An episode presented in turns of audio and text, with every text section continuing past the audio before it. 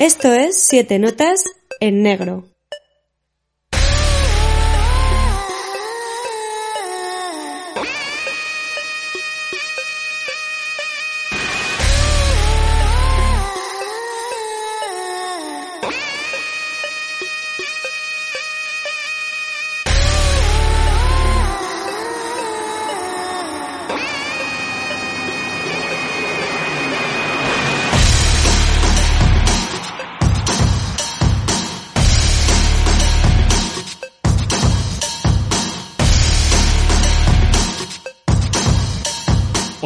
Amiguitos y amiguitas. Por si os quedasteis con ganas de más con el anterior capítulo que le dedicamos a Dark Castle eh, y a sus dos primeros títulos, House on Haunted Hill y Trece Fantasmas, ahora os traemos otras dos películas de la productora estadounidense, ni más ni menos que La huérfana y La casa de cera. Además, ambos films están dirigidos por el compatriota Jaume Colet Serra.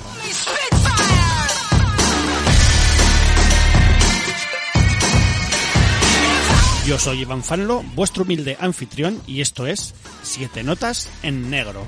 ¡Empezamos!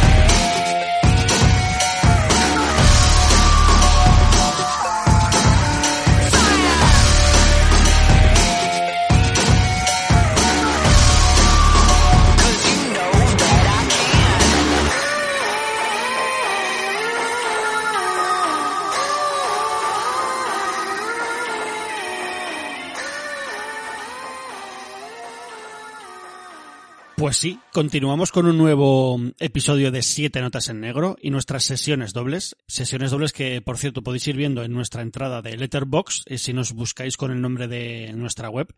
Cine y otras drogas. Ahí podéis ver las sesiones dobles que hemos hecho hasta ahora, eh, los dosieres, las listas de películas de, de otros programas, etcétera, etcétera. Pero no hemos venido aquí tan solo para hacer autopromoción de nuestras redes sociales. Estamos aquí para hablar de dos peliculitas y pasarlo lo mejor posible. Eh, de nuevo con dos películas de la Dark Castle. Eh, pero si la productora empezó, como os contamos ya en el programa anterior, eh, haciendo remakes de dos clásicos de William Castle, pues la productora amplió un poco sus miras y realizó otras cosas, como remakes de, de otras pelis fuera del universo William Castle o películas directamente originales.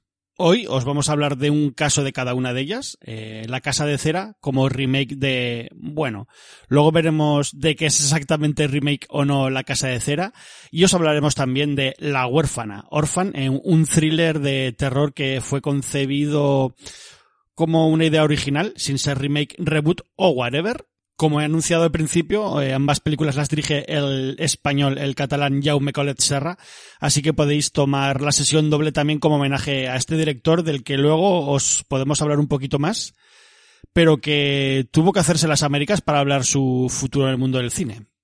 Después de este tochaco de intro, no os voy a dar la tabarra yo solo, os ibais a aburrir mucho si estoy yo aquí diciendo tonteridas, y así que tengo a mi lado a los valientes que se reúnen conmigo casi cada 15 días, Ignacio Zarranz y Molinsky. ¿Qué pasa, Zarranz? ¿Qué, Por- qué pasa por, ¿mención por tu primero? casa?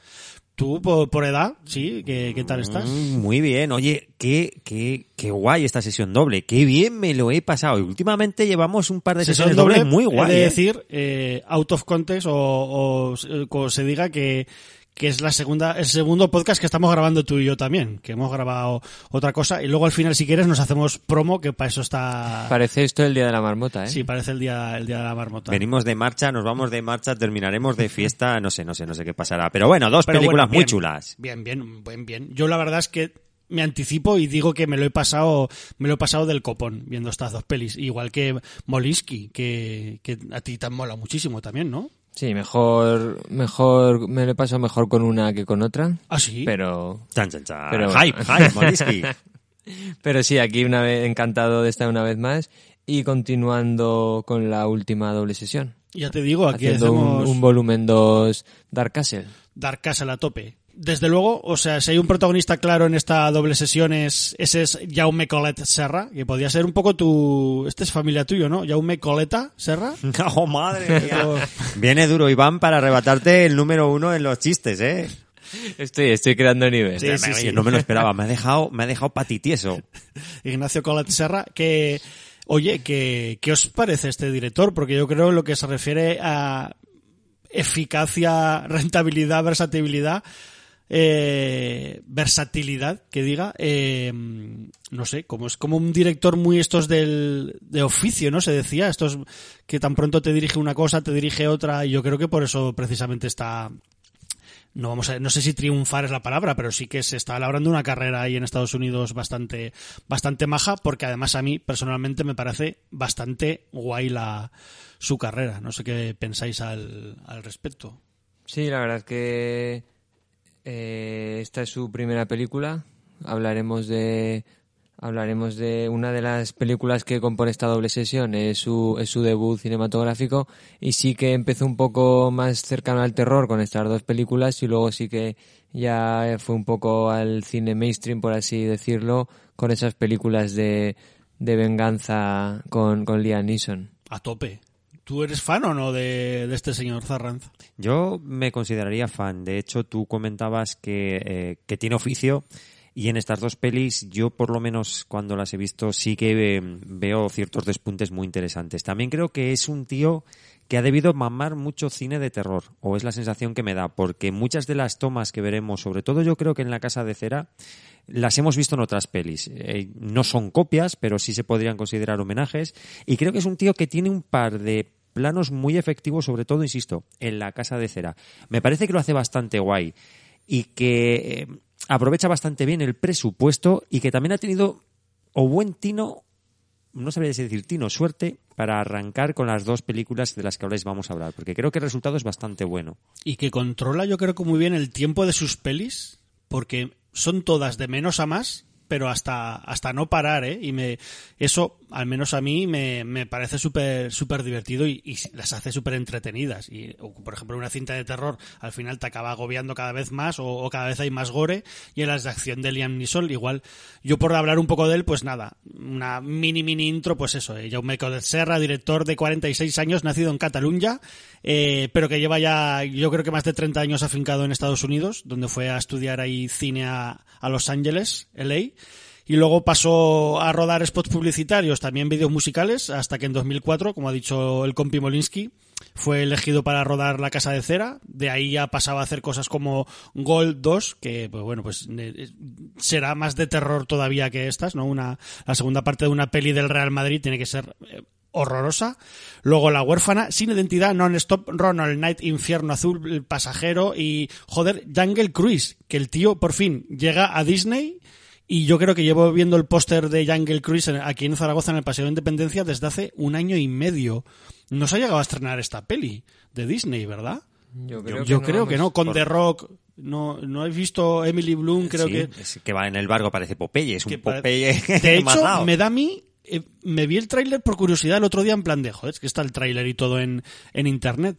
Me da la sensación de que esto es otra atracción, además de... Piratas del Caribe. de no de Piratas del Caribe, pero otra atracción de Disney World o donde sea, No tengo ni idea. que la han adaptado a película. Y es un, un poco Indiana Jonesesca, ¿no? Podemos decir o la momia, ¿no? Un sí, poco más la, momia, la Sí. estética, el color, quizás me suena más a la, a la momia. A mí es que de rock me pierde. O sea, Sí, sí, yo también, yo con los dos actores principales, a mí ya me tienen vendidas las, las entradas, pero ya te digo, yo creo que no se ha estrenado en cine, creo que en, tampoco la han estrenado en, en su plataforma, entonces no sé esta peli que, no sé, casi me da rabia este señor con lo que me, me entretiene en sus películas, que ahora que llega a Disney se haya quedado un poco allá a las, a las puertas. Bueno, a ver lo que pasa. Cazafantasmas también se va para finales de este año, para diciembre. Es que están continuamente retrasando las películas debido, pues por supuesto, la pandemia que tenemos.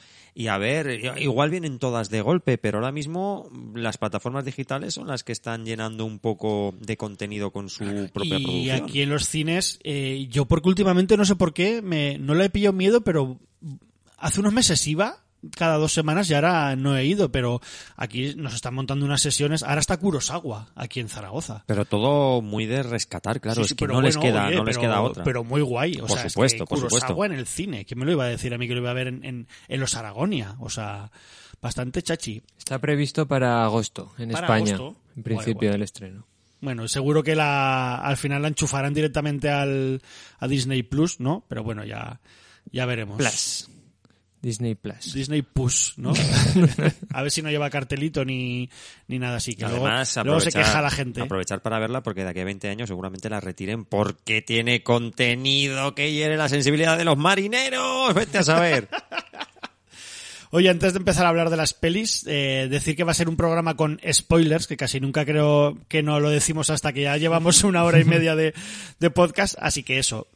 Casi nunca contamos en su totalidad el final de la peli, pero bueno, sí que vamos a hablar de, son pelis de 2005-2009, creo que podéis incluso verlas antes de, oír el programa, creo que está guay que, que hablemos un poco a fondo de ellas, eh, porque oye, para eso hacemos el, el programita. Así que nada, si queréis empezamos por la primera, por esta La Casa de Cera, House of Wax, Jaume Colet Serra, 2005.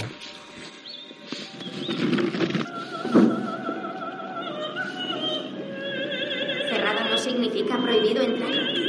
Solo quiero echar un vistazo. ¿Y si hay alguien? ¿Hola? ¿Hay alguien aquí? ¿Lo ves? Nadie. Vaya, cómo mola esto. Todo es de cera. El suelo, las paredes. Fíjate en esto, es cera. Sí, ya, alucinante.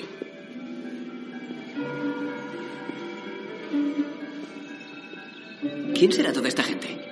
No lo sé. Se supone que en los museos solo hay gente famosa. No reconozco a este tío. Trudy inaugura su casa de cera. Sus figuras causan sensación en la exposición estatal. Trudy y su marido esperan su primer hijo. ¿Por hacer figuras era una celebridad? No sé, cosas de pueblo. Como los que a ti te gustan. Pues eso, La Casa de Cera, eh, Zarranz, ¿esto qué? Esta peli de 40 millones por ciento de dólares que en- ya solo en Estados Unidos recaudó 68, o sea que igual no le fue mal. Me levanta la mano Molisky. Iba a hacer un chiste, iba a hacer un chiste. A ver. Ah, no, que era yo el que empezaba, te iba a decir. Ah, no, no, no, no. O le- no, o no. o le estabas Que- hablando a él para algo. Sí, le quiero poner un poco Ah, en, vale, en brete. en, en brete. Vale, no, vale, pues Pero, pero. ¿cuál es la pregunta? ahora, ahora voy, ahora voy. Perdón. Eh, la Casa de Cera es eh, remake, ¿no? De, de la película de Andre Todd o cómo. No, yo personalmente creo que esto de remake no tiene absolutamente Es que nada. eso es lo que también lo, lo dijimos ya el otro día, ¿no? De hecho, que esto de remake tiene el, el título. Nada, ¿no? ellos mismos han dicho igual en algunos de los extras que sí que toma un poco el nombre, por supuesto, y esa parte del final también en el... Bueno, eh, estamos ya con spoilers, ¿no? Bueno, la parte del final de la película donde todo se quema y, y las figuras tan hay plásticas y tal. puntos que las separan totalmente porque... Remake el- del remake, además sería, porque la peli de Vincent Price es un remake de.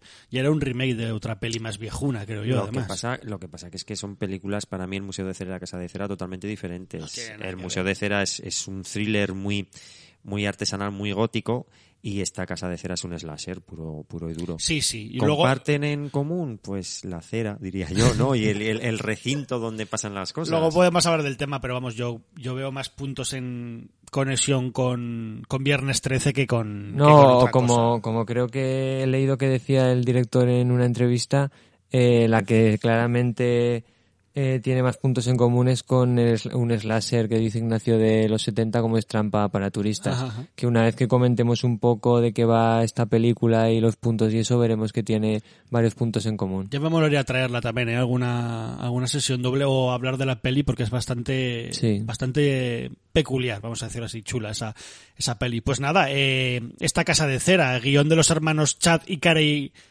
Hayes, que, que seguramente yo no sabía quiénes eran, pero mirando así, pues oye, pues que se han marcado las dos, las dos pelis de Expediente Warren, las, las buenas, son, son guiones suyos. Anteriormente tienen cosas por televisión, mucho Vigilante de la Playa, creo que tenían, ¿no? El- y mira, esta que la ha visto Ignacio, otra vuelta de tuerca, la peli del año pasado también es guion de, de estos dos hermanos. Y bueno, pues hablar un poco si queréis antes de meternos en, en harina de, de los protas y la gente que va a actuar por aquí.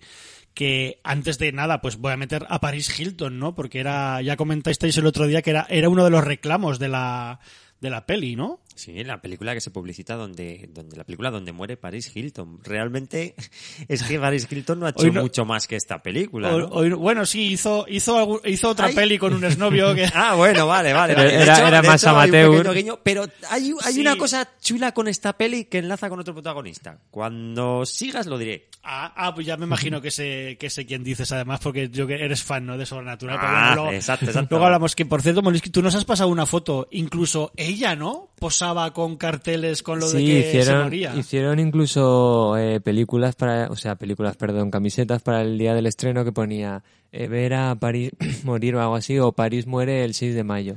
Que esta, que esta película en, en principio se, se quería estrenar en Halloween, yo creo que en 2004, que es cuando empieza la producción, pero al final se, Se retrasó un se retrasó un poco para y se estrenó finalmente en 2005 y qué año 2005 eh para el terror no sé si os puedo decir un cuanto pues os digo unas cuantas de películas sí, y ya veréis eh te porque te tenemos porque sí. tenemos tenemos Hostel Muy bien. tenemos Los Renegados del Diablo Hostia, pues muy sangriento, de hecho. tenemos Wolf, Wolf Creek Oh, y tenemos The Descent por ejemplo muy bien, vamos, O sea, vamos, a aplau- vamos a aplaudir, amigo.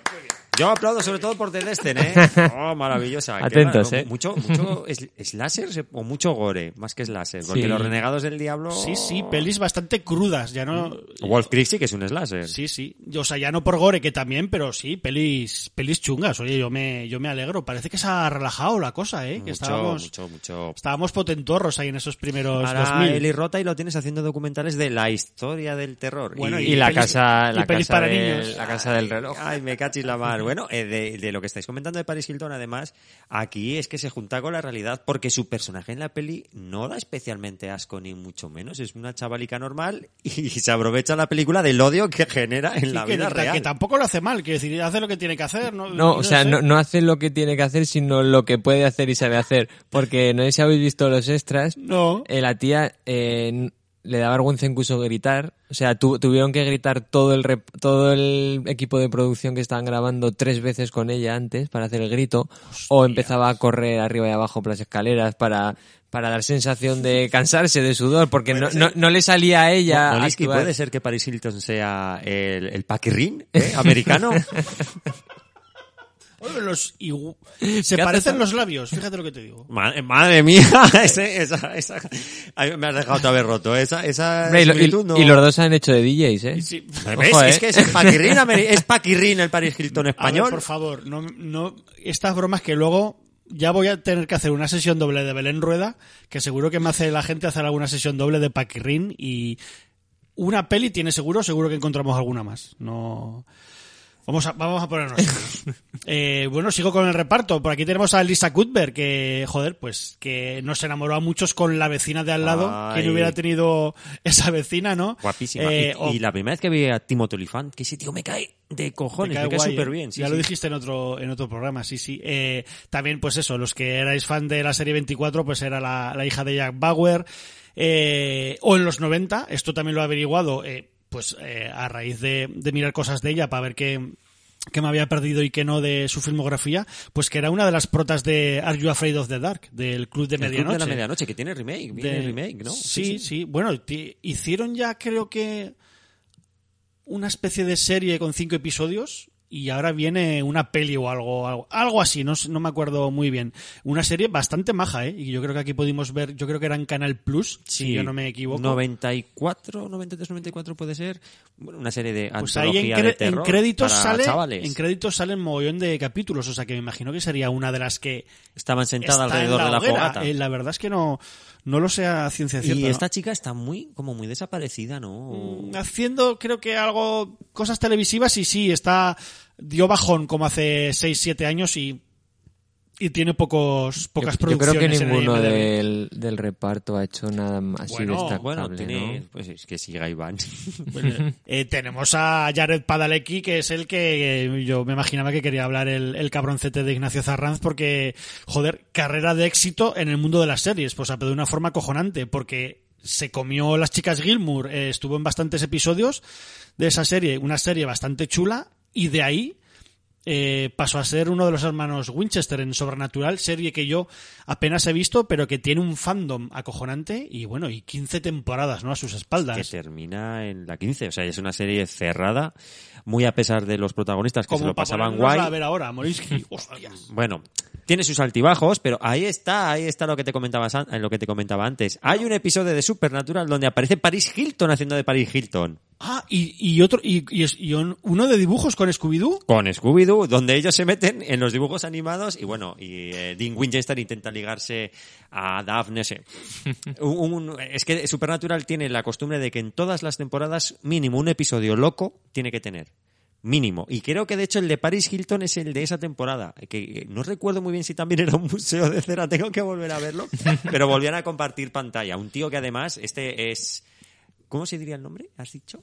El nombre de él, Sí. el nombre Jared Padalecki. Padalecki, que en la serie de Supernatural, aquí lo veis alto porque le saca una cabeza a la novia, pero en Supernatural se puso como un puto animal, pero cuadradísimo, que se reían de él hasta en la serie. De lo, de lo De cachas lo que estaba. tochísimo que se puso, sí, sí, sí. Bueno, igual era por su nuevo proyecto, porque creo que empezó el año pasado, es el pro, creo que es prota, no lo sé, del reboot de Walker. Walker Texas ¿Qué Rangers. me, estás, empezó- qué me estás diciendo? Empezó un reboot y este señor está haciendo eso ahora. O, o ha empezado este año o empezó eh, el año pasado. Porque- Y no sé cómo será la movida, si estará bien la serie o no, porque yo, la verdad es que no me ha molado nunca Walker. El Texas otro Rangers. protagonista, el Jensen, me parece que es apellido, o sea, Dim, recala en The Voice. Hace Ah. de, de un superhéroe bastante curioso Sí. que, que tiene que estar bastante guay su, su presencia. Bueno, y que también este actor hizo el reboot de Viernes 13, una película que me parece bastante aburrida, pero salía en el reboot. Es el protagonista del reboot de Viernes 13. Ahí estaba. Aquí no acabo muy bien, por así decirlo, pues esperemos que en Viernes 13, porque yo no recuerdo nada de esa peli. Ahí, se salva, ahí se salva, ahí se salva. Pues mejor. Eh, aparecen más adolescentes Pringis, eh, ¿no? Un poco de carne de cañón, que la verdad es que no, ni he investigado lo que habían hecho, ya me perdonen si alguno es fan de alguno de ellos, pero imagino que no. Por aquí tenemos a Brian Van Holt haciendo del, del malo de turno, eh, o Damon Harriman, eh, que es el que hace del redneck este que va en la furgoneta, eh, como de cazador. Un actor bastante interesante que salía, salía en esa pedazo de serie, que esta sí que se la recomiendo yo a la gente, que es Justified, una serie acojonante, no muy reivindicada creo yo, o era Charles Manson en Once Upon a Time in Hollywood. Ay, oh, ese, oh, mira, no lo sabía. Qué Sí. curioso. Me recordaba Eh, la cara, ¿eh? E, e hizo de- también de Charles Manson en Mindhunter, en la serie de, de Netflix, en esa última temporada que se ha quedado no en solo en las temporadas que se hicieron y pues eso, eh, como que a menos lo rescataron para hacer de ya que en eh, Once Upon a Time in Hollywood no no hacía mucho por así decirlo, en, en la otra pues dejó dejó se dejó ver como como actor. Y bueno, Ignacio, empezamos ya si quieres con la con la película, a desgranar un poco de qué va, nos vas contando y vamos contando entre todos lo Ahí, que nos ahí sí que tiene, tiene que dar Hostia, Molinsky. que, que me he equivocado, que es Molinsky, joder. ya me está señalando, ojo, Ignacio. Esta es la que me gusta a mí, hombre. Venga, sí, sí, Molinsky, dale, dale caña. Espero no equivocarme más, ¿eh? Pues eh, aquí tenemos en la casa de cera tenemos a un grupo de odiosos adolescentes que eh, se han reunido en coche para ir a ver un partido de, de fútbol americano, creo recordar. Y Pero igual no son tan odiosos, digo, no sé. o tan adolescentes. Este, No dan especialmente asco, diría yo, ¿eh? aunque sí que No son sé, un poco a, arquetípico. a mí se me hacen el un, poco, se me malote, hacen un poco los 20 primeros minutillos se me hacen un poco duros. ¿eh? yo me acordé mucho de ti porque hay uno con una cámara, ¿no? De vídeo que ya te grabándose a Ese ellos. es el único que da asquete. Ese a mí por lo menos me ha quedado bastante Digo, regular. mira, este eh, Molinsky ya seguro que por eso también le, le molará el peli. Hasta, ahí- hasta ahí no tiene nada que ver contigo, ¿eh? Eso, los primeros 20 minutillos eh, con la factura muy videoclipera de, de los 2000 es Ahora sí que os voy, a, os voy a echar la bronca como, como jefe. Se nos olvida siempre, hay un preámbulo a todo esto. un epílogo. Exacto. Un epílogo no, que un epílogo es- flashback. un flashback hay antes de empezar la peli. Hostia, to- todas las pelis de Dark Castle tienen... Chan, chan, chan. Las de la, sema- las de Y la y sesión anterior tenían, ¿eh? Todas y, y la, nunca- huérfa- y y la nunca lo huérfa- nombramos, y la huérfana además. también, ¿eh? Sí, eh, bueno, pero contamos un poco primero la... Vale, venga, venga, Nos venga. hemos liado. Eh, un es un grupo de adolescentes que se reúnen para ir en coche a ver un partido de fútbol americano. Eh, se les hace de noche y acampan en un...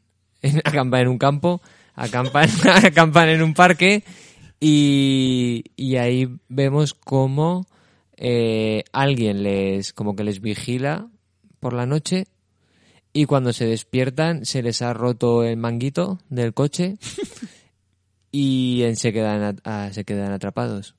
Entonces eh, uno se divide el grupo y uno van y un eh, una pareja va al a buscar ayuda para, para arreglar el coche mientras los otros deciden irse a Se piran los tíos, A ver se, van al- partido. se van al partido, los hijos de puta. Es verdad, yo me quedé flipado, digo, pero bueno, ¿qué, qué, qué clase de amigos son esos? Pues bueno, claro, pues Paris Hilton y, y los otros.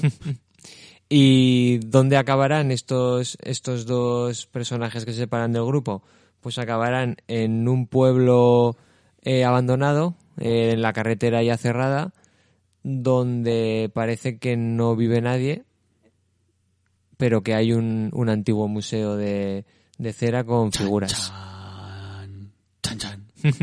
Sí, bueno, a grandes rasgos eso es, eso es la peli. Y bueno, decir eso, que hay, hay una especie de flashback antes de nada, como además grabado, algo- tiene algún, algún deje bastante, bastante setentero con la cámara y el color que me, que me mola, ¿no? En el que hay como que es una escena familiar, ¿no? En una cocina en el que hay dos niños a los que les quieren dar de comer y uno se porta bien y otro se porta muy mal y patalea y da y da cosas, pero bueno, es un flashback como muy rápido, ¿no? No te Sí, da. además- Bueno, al que de hecho a ese niño lo atan, ¿no? Con, Sí. con correas para que no se es un no poco el, el- truquillo de la peli, ¿no? El, el niño que atan y el que se porta bien, que luego invierten los roles durante la peli, aunque son todos un poco cabronazos. Invierten en que sea más cabrón y más cabrón. y- y bueno, pero bueno, ya hablaremos más de eso. Pero el flashback, además, este no se ve la cara de nadie. Se, se ve la pierna, los brazos y las sillas estas que son como Sí, las pare- tronas. las Parecen tronas, los sí. dibujos estos que ¿qué dibujos eran que nunca El se veían a los, violín, pa- ¿no? a, a los padres? Eh, vaca y pollo. Sí, Ah, ¿no? va, qué po- digo yo el piolín, madre mía, es verdad, se ve. La Piolín Bueno. era la abuela. la Eso, dueña, eso, eso, eso, madre mía. Vaca y pollo, sí, sí. Y llegan al pueblo porque se, se encuentran un lugareño, bueno, un lugareño que se le despiertan todos y está oliendo como a puta mierda infernal. Y dice, ese olor. Y de repente lleva un redneck, en el del que hablaba antes el actor este, en una, en una furgoneta con animales muertos y tira los animales muertos como a, Una especie de fosa a común una de animales. fosa, sí. sí. a- ya en la primera escena así un poco asquerosilla y la prota, ¿no? Elisa Cuthbert se, se cae ¡bum! de bruces contra, contra los, los animalacos y, y eso, no sé. Y de realmente cuando... que ya, ya casi es la eh, recordando a los típicos slasher ya es un poco la primera advertencia no Sí, ese sí, sí, sí. ese paleto eh, mortífero eh, que no sabes si fiarte de él o seguirle o no. Tiene, tiene pintar de ser bastante sospechoso, aunque no parece mala persona en un principio. Simplemente, no sé si habéis visto la de Tucker y Dale. ¿No la habéis Contra el diablo, no, sí, sí, pero no Pues simplemente recuerdo. es un paleto que nosotros vemos y decimos, madre mía, este sus padres son hermanos, como con suerte primos. Pero realmente tampoco hace nada, pero es el encargado de llevar a esta pareja al pueblo para que cojan el manguito del coche, porque van en dos coches, uno lo rompen pero el otro no. Ahí lo dejo. Y digamos que es el que hace un poco de, de cebo, o sea, pasa algo y dice, "Venga, que te llevo al pueblo que está para aquí. Y además el pueblo, aunque está abandonado en un principio, parece que no. Porque está todo repleto de figuras de cera animatrónicas, graban Pero sí, como pero- audios para que se escuche sonido de fondo de de primera perritos. sello y no se pispan, porque de hecho van a entrar a una especie de iglesia, Sí. ¿no? Y se creen que hay una misa y sale, sale alguien de ahí, ¿no? Y les dice, oye, pero ¿qué hacen, qué hacen entrando aquí? Estoy, ¿no ven que eh, estoy en medio de un funeral, tal? Ah, lo siento, tal. Y les dice que él también se dedica a regentar la tienda de La gasolinera. La gasolinera y que vayan ahí y que y que les arreglará el coche o les dará les dará lo que sea. Que decir que antes de todo esto eh, hay una escena con Paris Hilton y la cámara de vídeo. Yo no sé si anticipando o esto es posterior a que pasara lo que pasara, que esta señora y su supuesto vídeo porno filtrado. Yo- yo Quiero leí- decir, no sé si hay humor o anticipación, No. pero me pareció... Las dos cosas están guays. Sí, no sé, sí, Yo- o, yo- o- o- o no. O sea, Yo he leído que en principio estaba en el guion esa escena, o sea que no hacía referencia como tal a su pero por vídeo eso no sé amateur. qué fue por antes, eso, no entonces, sé qué fue antes, si la pornografía o, o, o el, esta huevo o la... Sí, el, huevo o Paris Hilton. La verdad es que no tengo, no tengo ni idea. En el pueblo este que estamos comentando, para que los oyentes se hagan una idea, si no han visto la película, Pueblo que Hay- se llama Ambrose. Ambrose. Ambrose. Hay, para que os hagáis una idea, hay una vecina que cada cierto tiempo corre los visillos y mira. Sí. Y nos damos, eh, cuando va adelantando la película, nos damos cuenta de que es un animatrónico. O sea, el pueblo, todos los habitantes son figuras de cera. Pero son figuras de cera que parecen un huevo kinder, porque Y tienen esto- sorpresa dentro. Y esto os lo decimos porque también nos anticipamos que los protas no tienen ni idea. Saben que ahí pasa algo, que el vendedor este al final no les vende el manguito que- y les dice que vayan al, al museo de cera, que se lo... ¿no? No, que dice, hay el No, manguito se van que a dar- lo tengo en mi casa. en mi Sí, casa. Se van como a dar un paseo y ven el museo de cera y dicen, pues, pues vamos para adentro. De hecho, es verdad, y se cuelan, ¿no? Ahí Sí, dentro sí. del museo. Que, hay- que me, me- a mí me hace mucha gracia una frase que dice, que dice él, que dice, se supone que en los museos de cera hay gente famosa. Y es verdad, porque se dan cuenta que es un museo de cera en el que, en el que nadie es conocido. O sea, las figuras están muy bien hechas, muy realistas, pero no hay, no hay nadie conocido. En realidad, hasta, hasta llegar a este punto, a mí me pasaba el otro día volviéndola a ver, después de hace muchos años, que yo recordaba que siempre le digo a la gente, joder, esta película es súper divertida, a mí me gusta muchísimo, es muy guay. Y el otro día llevaba como 30, 40 minutos y digo, coño, pues no está tan bien. Quiero decir, esto, si además ya sabes lo que va a pasar, sabes lo del museo, sabes el tal, el paleto, digo, coño, no tiene nada de, no tiene nada de bueno. Y es que lo cojonudo es que de repente llega un momento que la peli despega, que será más o menos dentro de nada, ¿no? De todo lo que hemos contado, y ya es un no parar. Despegar Es un cuando no los lleva a casa a darle el- la correa del, del coche. Por cierto, voy a hacer aquí un... eh, os voy a hacer una pregunta. ¿Os gustan los museos de cera? es que a mí me gustan mucho, porque me parece una de las cosas más cutres del mundo y lo cutre a mí me llama mucho. A mí me gusta lo que se crea alrededor del Museo de Cera. Waxworld, la película, el videojuego de, de pero hasta ahí yo creo que no he estado nunca en un museo de cera. Es que aquí en Zaragoza no hay, la claro. no. Yo sí que estuve en el de, en el de Madrid. El de Madrid es muy bueno. el mítico el que mítico, no, Con los espejos fuera y tal. que se daba la vuelta el muñeco. O sea, que, que de que no, de no parecerse lo que dices, eh, sí. te molaba, ¿no? La típica figura de, de, de Fernando Alonso. Sí, sí, sí. Yo no sé, creo si, si tienen hasta ETE en el Museo de Cera de Madrid. No me acuerdo ya. Es muy friki. Es, es muy friki. El, el Museo de Cera es algo maravilloso y friki. Me gustaría hacer alguna sesión de cine en un Museo de Cera o, o hacer algo, jugar al rol, macho, en vivo en un Museo de Cera. Se pueden hacer muchas cosas. No en este Museo de Cera de la peli, porque... En este te pueden hacer eh, muchas Te pueden cosas. hacer, porque empieza ahí el Festival de Sangre y Gore cuando Este dueño de la gasolinera los mete en su casa, sobre todo con el protagonista de Supernatural. Para Sí, mí siempre va a ser Sam, el protagonista de Supernatural. Aquí la verdad es que no, no está muy pispado. Sí, porque a este señor lo realmente es en es en la casa ya. Cuando van a su casa lo, lo rapta, ¿no? Alguien que no sabemos quién es. Le cortan un tendón. que me hace un daño esa escena? Me cacho Islamar. Justo cuando... Aquí hay dos momentos tendón de Aquiles, ¿eh? Sí, vale, con Paris Hilton. Sí, con Paris. Hilton Vale, también. que es que es una cosa, como dices tú, que al igual que en Hostel también de, de este año, ese momentillo, que ahí no lo, ahí no lo vemos, pero hace el mismo daño, ¿eh? Ay, sí, es una imagen que da mucho repelús. Además, justo cuando esta pareja que hablábamos, cuando ella se da cuenta de que esa camioneta era la, la camioneta que les había estado vigilando esa noche, que habían tenido un- una pelea con la camioneta. O sea, ellos sí, Sí, que la- son la había- la había tirado, va, le tira- da con las luces y le tiran una llave y rompen un faro. O sea, no es que lo vigilen ahí en los sectores, no. O sea, la camioneta se para enfrente. Ella se da cuenta de que esa camioneta es la que le falta el, el faro y justo en ese momento es cuando alguien le corta el tendón a Sam de Supernatural y empieza el festival. Se van, se van, a- se empiezan a alternar las- esa escena que dices tú y eso es muy chulo y aquí me lo he apuntado, que eso es sobre el minuto 50 de película. Pero aquí ya es eso. Empieza el mal rollo, el gore, la crudeza, ¿eh? es peli bastante chunga. Muy sórdida. muy- Sí. La casa de él es súper sórdida. El, O sea que no, hermanos. no tengáis, si no la habéis visto, no tengáis miedo a esperar un poco, porque luego, luego de hecho os queda una hora más de película, que ambas pelis son bastante largas. La otra igual se puede haber cortado, esta yo creo que está bien medido. Y es eso, es porque a él vemos, vemos cómo lo, cómo lo hacen muñeco de cera al, al tipo de, so- de sobrenatural. Sí. Es una escena que da mucho mal rollo.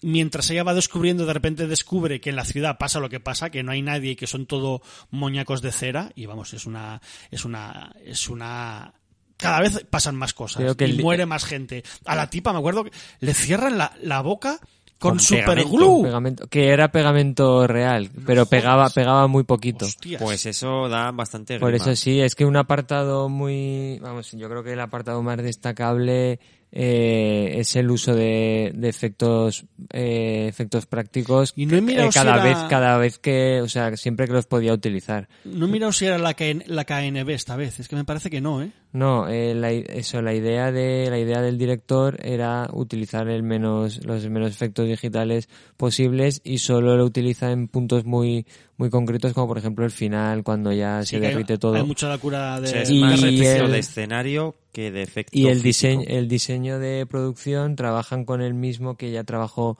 en, en Gótica y en El Barco Fantasma. Pues que muy guay, destacan ¿eh? mucho también, sobre todo esos interiores Sí. en las dos películas. Y hacían el, el. y crearon el pueblo desde cero, prácticamente. O sea, la idea era crear todo desde cero y el pueblo eh, fue construido en 10 semanas y estaba, para quien lo quiera buscar, estaba inspirado en, un, en una ciudad real eh, llamada Asmara, que, era, que fue construida por los italianos eh, en África durante la Segunda Guerra En Mundial. África. Ah, joder. Durante la Segunda Guerra Mundial. Y Lo- sí que recuperan mucho el tema ese del cine o, o, la, o la iglesia. El cine que están, viendo que fue de Baby Jane, ¿no? Sí. Sí, sí, sí. sí, Bastante, sí. una película bastante sórdida Bastante también. sórdida, sí, sí, sí, eso es Lo guay. que comentas, Iván, de que la película arranca al minuto 50, estamos resumiendo mucho, pero estos adolescentes también tienen su, intra- su intrahistoria, que digamos que intentan o que le coja simpatía o rellenar hueco, no lo sé, porque Paris Hilton sí que comenta que puede estar embarazada, la pareja que va al, al pueblo, la primera pareja, Mm. ella eh, se va a ir a estudiar fuera, él no sabe si acompañarla, vemos que el hermano, que realmente sería también el protagonista masculino, Sí, no el el, hermano ha sido macarra. de la sí. cárcel, sí. digamos que les intentan dar una historia a cada uno. Yo creo que también son bastante arquetípicos, el deportista, el macarra, el pijo, la tonta, no sé El qué, negro. El, el de la gorra que, gra- Sí, que graba, el, el alivio cómico. Les dan un mínimo recorrido para que no sean... O sea, al final son carne de cañón, pero bueno. Pero yo, creo que ahí está también el, el, el- homenaje al slasher, ¿no? En que, que sean adolescentes con su propia vida. Y yo digo precisamente eso, que no, no llegan a ser tan tontos porque tienen un poco más de cabeza de lo normal de estas producciones. O sea, si llega a ser viernes 13, solo les falta hablar así. O sea, que, que sean mongólicos perdidos, pero aquí no, e incluso te das cuenta que el de la cárcel va de macarra, pero luego es un poquito más bueno con uno de ellos. Sí, al Eh, final queda un poco la relación entre los dos hermanos protagonistas. Y también es Los que, cuatro hermanos. eh, hacen un poco honor a sus a sus Incluso roles. vuelven, no, no llegan a ver el partido de fútbol, ¿no? Porque hay mucha fila y dicen, Sí, "Oye, vamos, hay una especie de atasco. vamos mejor con nuestros amigos, tal y cual. Quiero decir que tampoco son tan mongoloides como lo son en otras, en otras pelis. Pues total, les da igual porque aquí les cortan dedos, les cortan la cabeza, los apuñalan, les destrozan la cabeza con, con barras, o sea, no se salvan, no se salvan de nada. Mejor Sí. ser retrasado y morir que... Pero lo que pasa que eso suena mal, pero es lo que tú disfrutas, porque como comentábamos, Liski, los efectos prácticos son muy, muy, muy agónicos. Es que lo estás viendo, a, la- a ella le cortan un dedico que da un... ¡Uy, madre Sí, mía! sí, le pegan sí, la boca sí. con pegamento, le Sí, cortan un dedico. no tienen- aunque sean protas, llega un momento que tú no sabes muy bien quién va a morir, porque de repente, de- porque de momento al hermano ya se la han cargado. O No, al hermano, no, al novio. Al novio, a eso, al novio ya se la han cargado. Bueno, la han cerificado, Sí. ahí está. Muy a chungo ella, eso, ¿eh? A ella le han cortado un dedo, le han puesto superglue en tal, o sea, la, la han pateado. Antes ya se había caído por un terraplén, o sea, que sufren bastante los los protas, eso está muy guay. O, o una escena que a mí me flipa, cuando el, el protagonista negro de repente se da cuenta que dentro del museo está su amigo en cera, pero mueve los ojicos, que eso da una cosa. Es que cuando los ce- cerifican, Iván, sí. Y le yo me lo he inventado, cerificar, me mola.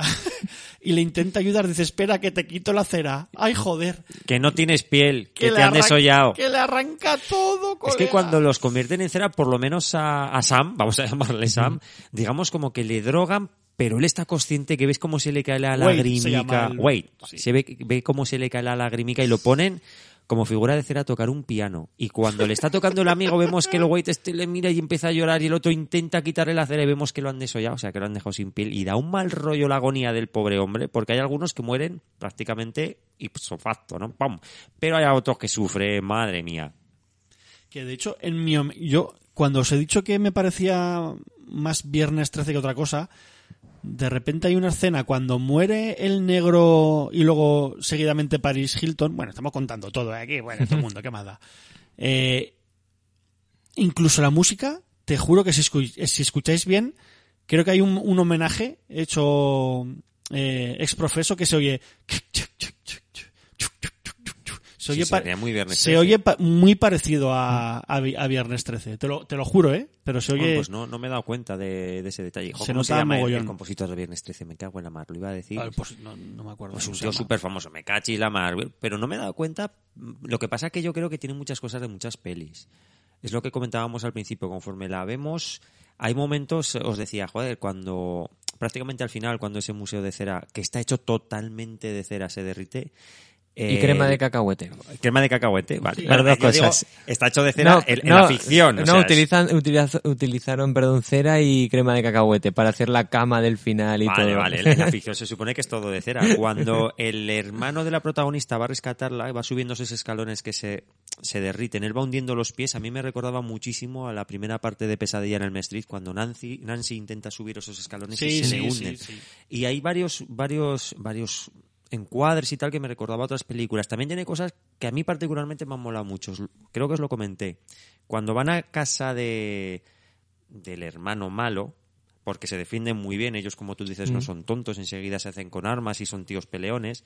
Hay un momento que la protagonista se queda en el comedor porque el hermano malo va a su casa y se esconde debajo de un billar. Y hay un juego con la cámara que hace Colette Serra, de que ella gira, se mete por debajo y él la, la sigue con la cámara haciendo como una curva que me ha gustado muchísimo. Digo, hostia, que, que bien utilizado ese, ese recurso. Y el plano, de- el plano cenital desde arriba cuando sale corriendo eh, de la casa por el pueblo, por la avenida del pueblo, A no mí sé eso si me lo a la matanza de Texas, Sí. muchísimo a la matanza de Texas. Y luego también, como hemos dicho, Trampa para turistas. Que no- para quien no la haya visto, es un slasher de los 70 que, en el que un grupo de jóvenes acaban eso, en un pueblo en un pueblo abandonado de carretera cerrada donde, donde les recibe un, un host en, en, un, en un museo de cera, ¿no? Y también vemos, vemos esas figuras eh, que se mueven y, y van muriendo uno a uno, etcétera.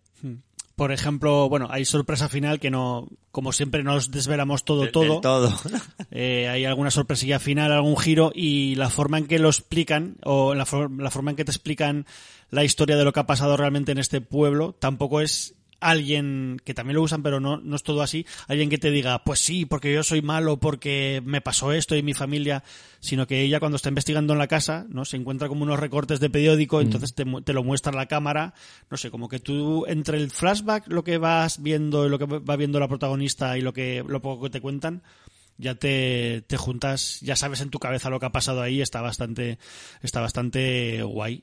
Y, está bastante guay como el final de la peli, que ya habéis dicho que es como cuando se, la casa entera se va deshaciendo mientras ellos luchan por escaparse y por su vida, que me parece acojonante. Es una Aquí el, escena. el quien quiera ver lo- los extras, el, eh, eh, cómo se hizo, aquí lo- los dos, bueno, los dos protagonistas y los y los que son los, los villanos de la película, aquí vieron el todo por el todo, ¿eh? o sea, se metieron en el barro y nunca mejor dicho, Sí, ¿no? se mancharon y, y sufrieron para, para hacer esa última parte que es una auténtica maravilla, vamos. Guay, guay, es muy física, además, esa parte. Sí, totalmente. Aunque haya digital, yo es que es eso, lo que habéis dicho antes, que no creo que haya tanto, o sea, hay porque se nota en alguna escena un poco, pero hay mucha cosa real y eso, eso mola mucho. Imagino que, claro, el museo, parte digital tiene que haber, o sea, sería imposible levantar esa estructura. Pero como, como dices Pero un tú, poco la parte del final, cuando, cuando ya, cuando ya rompen, ve- rompen sí, el es es- letrero, Esa etcétera. parte es, es- es que es muy sí física, o es sea, vemos digital. que ellos interactúan con el escenario. De Sí, hecho, el es- escenario es una, es una trampa mortal, porque todo el museo se viene abajo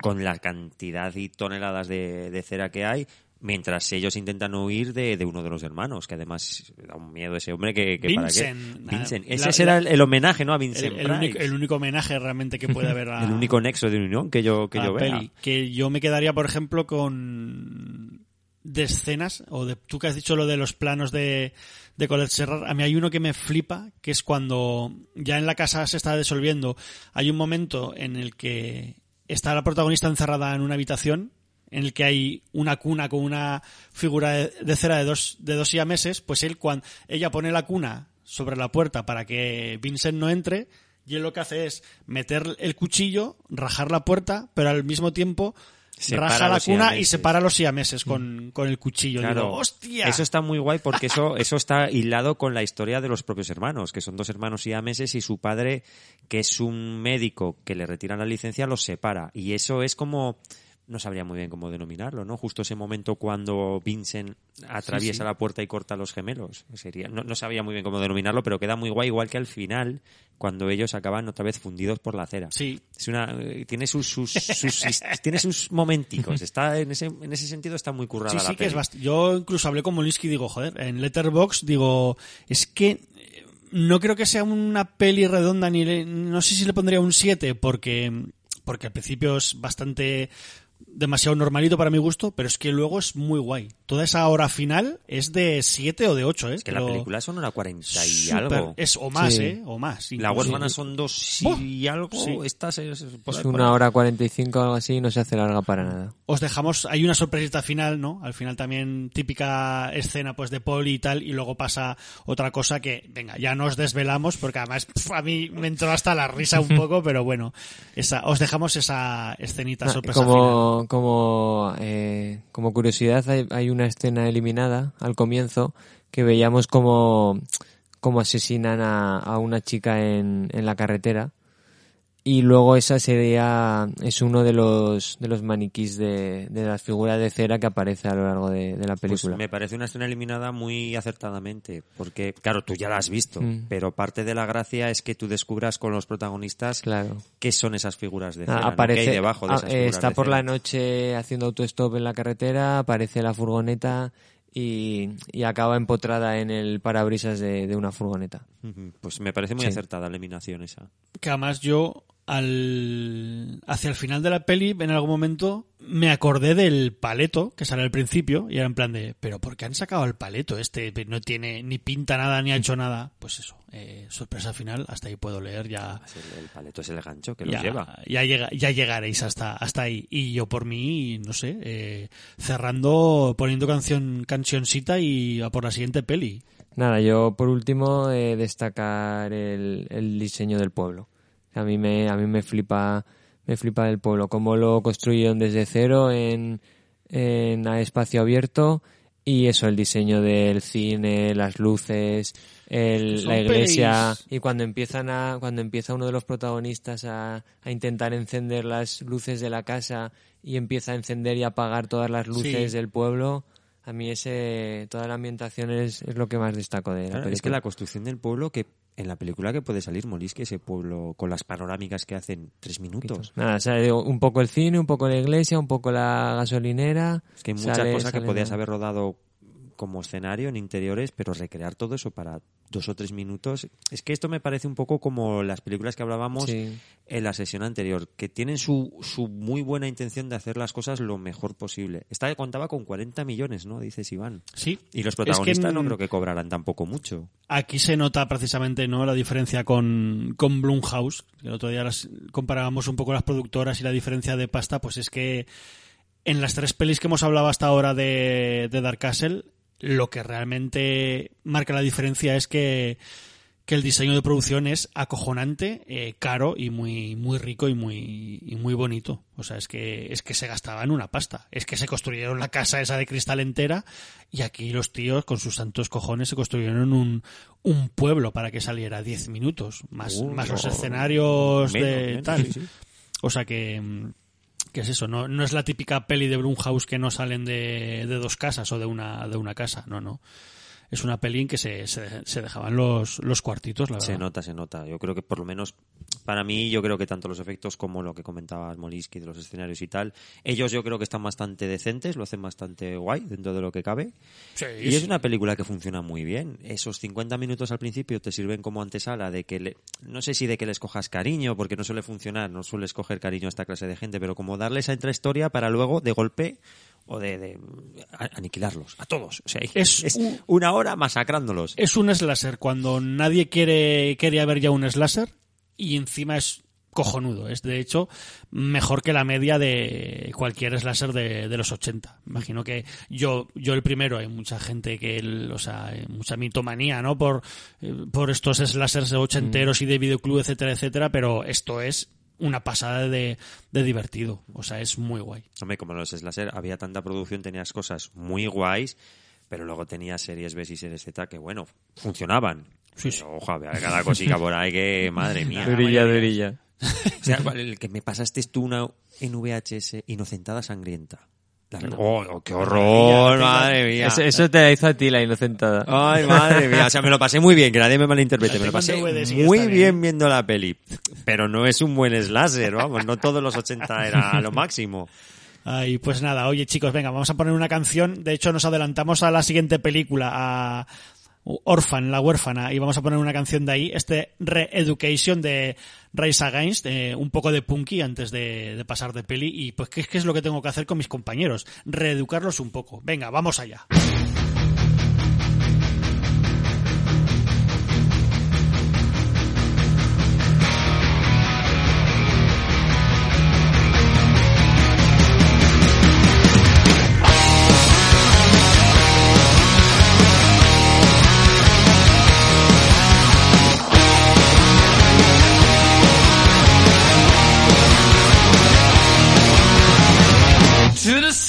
Of a heartbeat pounding away.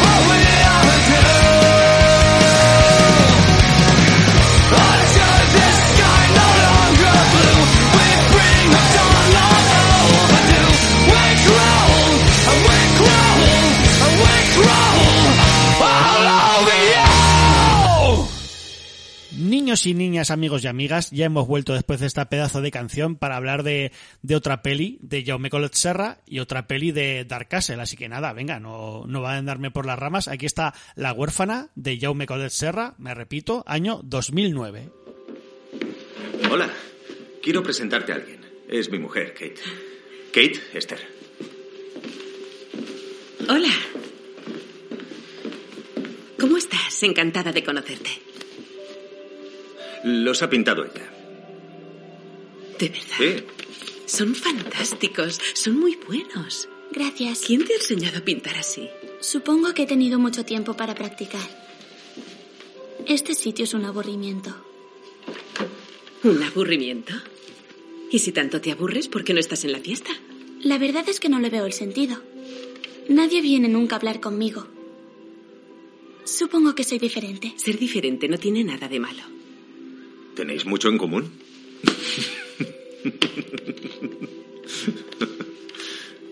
Creo que la gente debería intentar siempre sacar algo bueno de todo lo malo que le ocurre en la vida.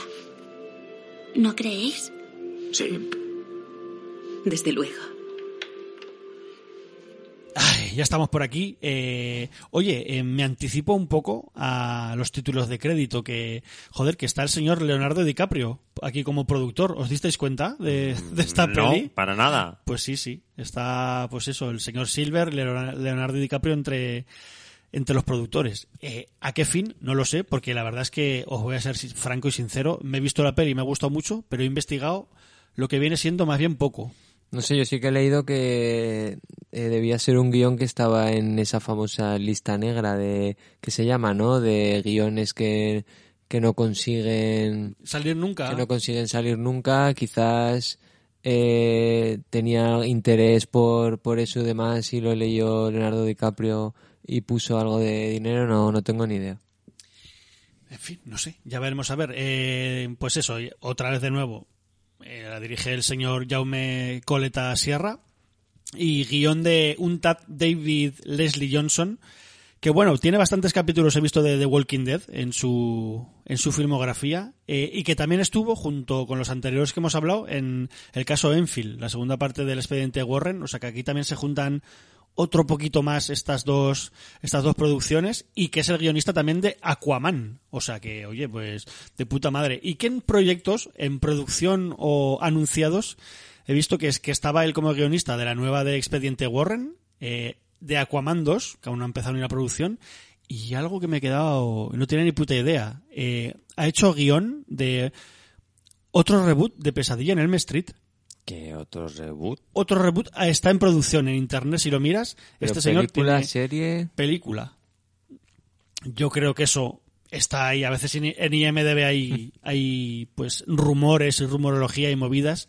No lo sé. Me extrañaría que es que haya entrado hasta en preproducción, fíjate lo que te digo. O sea, que Eso, baraje es como Conan Rey, lleva en preproducción desde ahí que está terminaron lo, el y lo Destructor. podéis ver. Y de hecho pone remake barra reboot de Pesadilla en el Street del 80 y lo Bueno, ves. ya lo veremos, pero un tío con cosas de renombre, ¿eh? Sí, sí.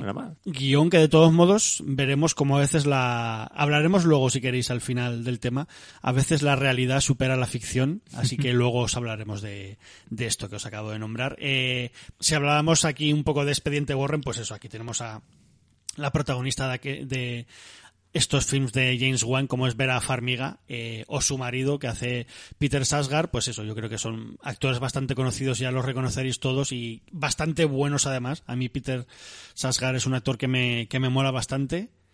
Pero en realidad sobre quien pivota casi toda la acción es desde luego la niña, ¿no? Esta huérfana, eh, ¿cómo se llama? Esther, ¿no? Esther, algo le pasa a Esther. Esta, esta Frase Esther, publicitaria. interpretada por Isabel Furman, que bueno, maravillosa, me parece... el- Un acierto de casting absoluto. 12 años creo que tenía. No lo sé, pero lo hace muy bien. De hecho, aquí parece, no parece tan joven, fíjate, fíjate lo que te digo. De hecho, creo que para alguna escena tuvieron algún, bueno, algún problema no, pero tenía que decir alguna palabra malsonante y, y hostia, es que, es que no parece tan... Sí, yo cuando encuentra a los padres ahí teniendo sexo y demás, Sí, creo que sí. fueron escenas Los padres follan. Y eso, una peli realmente con pocos actores, ¿no? Algún secundario por ahí de fondo, o bueno, o más niños, que, de- que también lo hacen guay, ¿no? Aquí me apunto los nombres de esta, este Jimmy Bennett y Ariana Engineer, que es la, esta chica es la que hace de Max, la hermana Genial, está sordo, sordo muda, que de hecho es, ella es sorda en la, en la vida real. No sé si eso ayudaría o no, pero es- es- lo hace muy bien esta niña. Y él también, ¿eh? La verdad es que lo bueno, esta peli sí que se, podría ser un poco más Blumhouse, ¿no? Ese estilo de no salir mucho de la casa y de, lo que pasa, un exterior y una casa. Sí, Y, sin, se, sin efectos, además. y se centra mucho en los actores y es que están todos muy, muy bien, pero todos, ¿eh? Menos mal porque si no esto sería un, un, un boñigote, pero está. Sí, porque más es que más o menos en lo que eh, se sostiene la, la película, ¿no? En las actuaciones. Y yo por mí empezamos ya a hablar un poquito de ella. Eh, Molinsky, no, claro, no, claro, sé.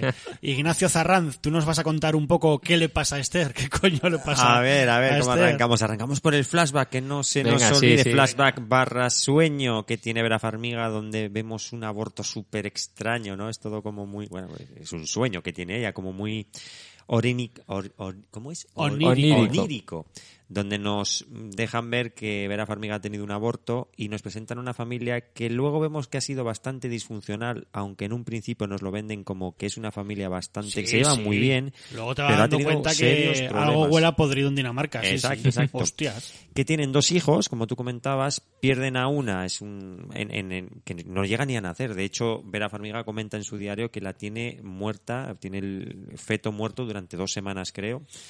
Y quieren, quieren adoptar, iba a decir alquilar, madre mía, quieren adoptar otro, otro niño, ¿no? Y van a un, a un orfanato donde enseguida el padre de la familia se enamora, por así decirlo, dicho eh, de buen rollo, de No una pequeña exacto, de una pequeña huérfana que se llama Esther. Es una niña como muy despierta, súper inteligente, como muy artística, la cogen dibujando unos cuadros y tal. Que, en- que está a su bola. En vez de estar jugando con Sí. todos sus compañeros, Sí, está en la planta de arriba, planta de arriba pintando a su bola. Vemos que es una niña muy extraña, pero también enseguida enseguida hace Se ve buenas como retraída, con pero muy ellos. Inteligente. hablas, perdón, sí. hablabas antes de los planos del director. No sé si os acordáis cuando bajan del coche que se ve un, un plano eh, rápido desde arriba, desde la ventana, como corriendo la cortina. sí. Ese plano me pareció muy guay. Como que ya les está viendo desde arriba a la Claro, niña, es que ¿sabes? esta niña que en un principio parece un, encanto. Niña, veremos- lo has dicho un poco entre comillas. Sí, veremos ¿Es que niño, niño realmente o es niño, es una niña? gran manipuladora. Parece que tiene unos planes que le salen todos perfectos además y es una, una tía que tiene todo que maneja todo al milímetro, capaz de engañar a la psiquiatra que lleva a la familia. O sea, es una, una persona bastante, bastante retorcida que la adoptan, como no, se la llevan a casa y aunque en principio parece que es una niña maravillosa, vemos que es una cabrona de sí, cuidado. bueno, pero empieza cuando llega a casa, la verdad es que parece que que es muy buena, o sea, que es una niña muy buena, muy despierta. pero que de hecho es ella la que no encaja en, en su nuevo colegio y la gente se ríe de ella. Eh, no le cae bien tampoco a su hermano. Entonces, aquí, bueno, el guionista o Jaume Golsarro, quien sea, es muy inteligente porque vuelve a hacer esto de tú te pones muy a favor de, de Esther cuando empieza la película en plan de joder nadie quiere a esta niña nadie y tú y cuando ya te has puesto en el papel de ella o sea tú vas a mil con, e- con, e- con esa chica en que incluso la pegan en el colegio le hacen putadillas hasta su propio hermano de repente el cabrón de Jaume Colos Serra te, te gira y empezamos a ver ese crescendo de mal rollo, ¿no? El, el comportamiento de Esther que dices, uy, algo, algo falla aquí, está un poco loquita. Hoy no, no, no, no es que está loquita, es que es una hija de puta. O no, no, no, es que es una asesina. O sea, eh, al final, Es una, es una psicópata absoluta. Como comentabas tú antes, Molisky, eso está muy bien hilado porque... Ahora te digo por qué. Como te he dicho, como comentaba Molisky, pero no le he dicho sí, el qué. he comentado muchas cosas. Tú comentas eso, que en se- tú estás con ella a muerte porque sufre bullying, la tratan muy mal, ella va... Es muy extraña vistiendo, va como si fuera una muñeca de porcelana, con sus eh, cintas en las muñecas y en el cuello que vemos en motivos. Es, es una niña muy extraña. Pero tú estás con ella. Ahora bien, como comentaba Moliski, esa escena de la ventana que vemos que mueve las cortinas, hay un momento eh, cuando ella llega a casa que le dan como una fiesta de bienvenida, que vemos que abraza al padre, que no hace mucho caso en este momento el padre al hermano, y mira a Esther al hermano como riéndose ya y dices, o sea, te va dando pequeñas dosis hasta que ya va poco a poco, vamos, y una- una pequeña una contestación. Aún había, había una escena que sí que ya era más explícita y eso el director lo que quería era, eh, como comentamos, eh, mostrar lo menos posible y mantener la tensión un poco hasta el final, ¿no? Y sí que había una escena que era cuando van a buscar a, a, a la huérfana, eh, como que eh, se encantaban por otra chica, o sea, se decidían por otra chica. Y ya los mataba y acababa la Les película. parecía más maja otra chica y demás y eso, y al volver al día siguiente como que estaba ahorcada eh, la chica en un armario. Entonces eso ya hubiera hubiera puesto más en, en En tensión jaque, te al... pone más en jaque, eso es que too ya estás much. en jaque, obviamente, Sí, por porque la película ya sabes un poco lo que, Eso lo que hubiera, vas a ver. hubiera sido too much. Porque además es lo que dice Ignacio, que aquí van muy poquito a poco. Una contestación, eh, algo, hago algo mal, le contesto peor a mi madre. Entonces, pero, y al final te has metido en, en la espiral de todas las mierdas que está haciendo.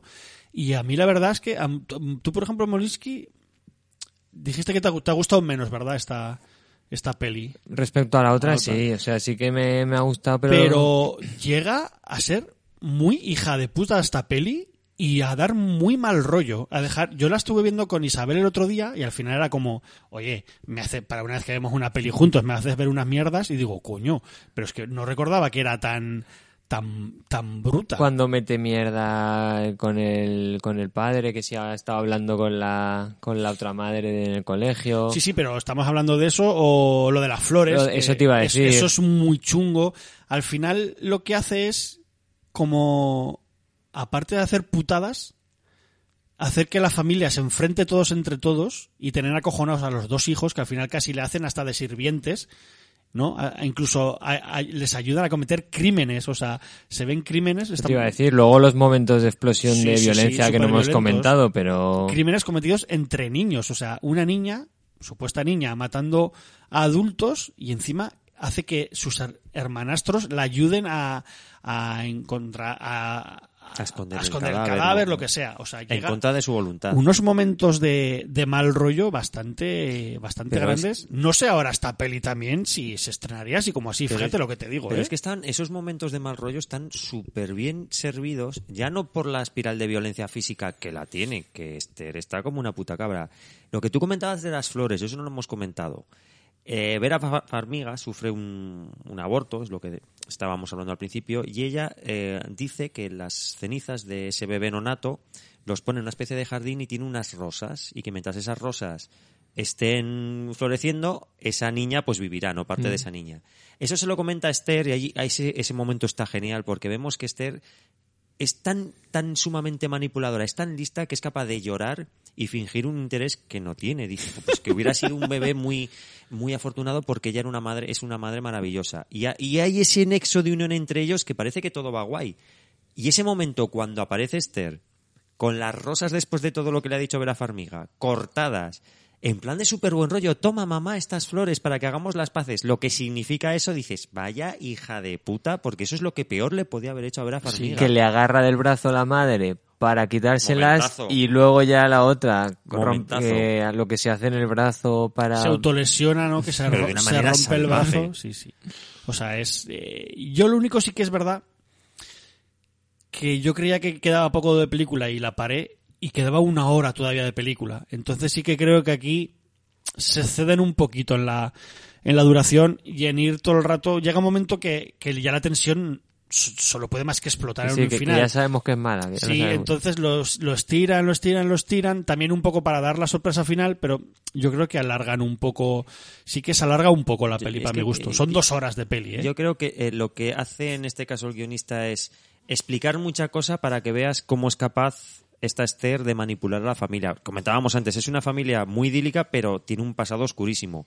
Ella fue alcohólica, no nos cuentan cómo, pero debido a su alcoholismo, Max, la hija, se queda sorda por culpa de la madre. Sí, te dan. Eso está guay también que te montes tu película. Te dan a entender como que parece que casi se ahoga en el. Sí, o sea, sabemos que Casi algo se ha pasado ahoga en ahí el por culpa de la madre y porque estaba borracha. El marido tuvo una infidelidad que todavía está ahí, ahí, y eso nos lo sirven poco a poco para que luego Esther use esas herramientas para enfrentar a la familia totalmente, porque a ellos los enfrenta totalmente.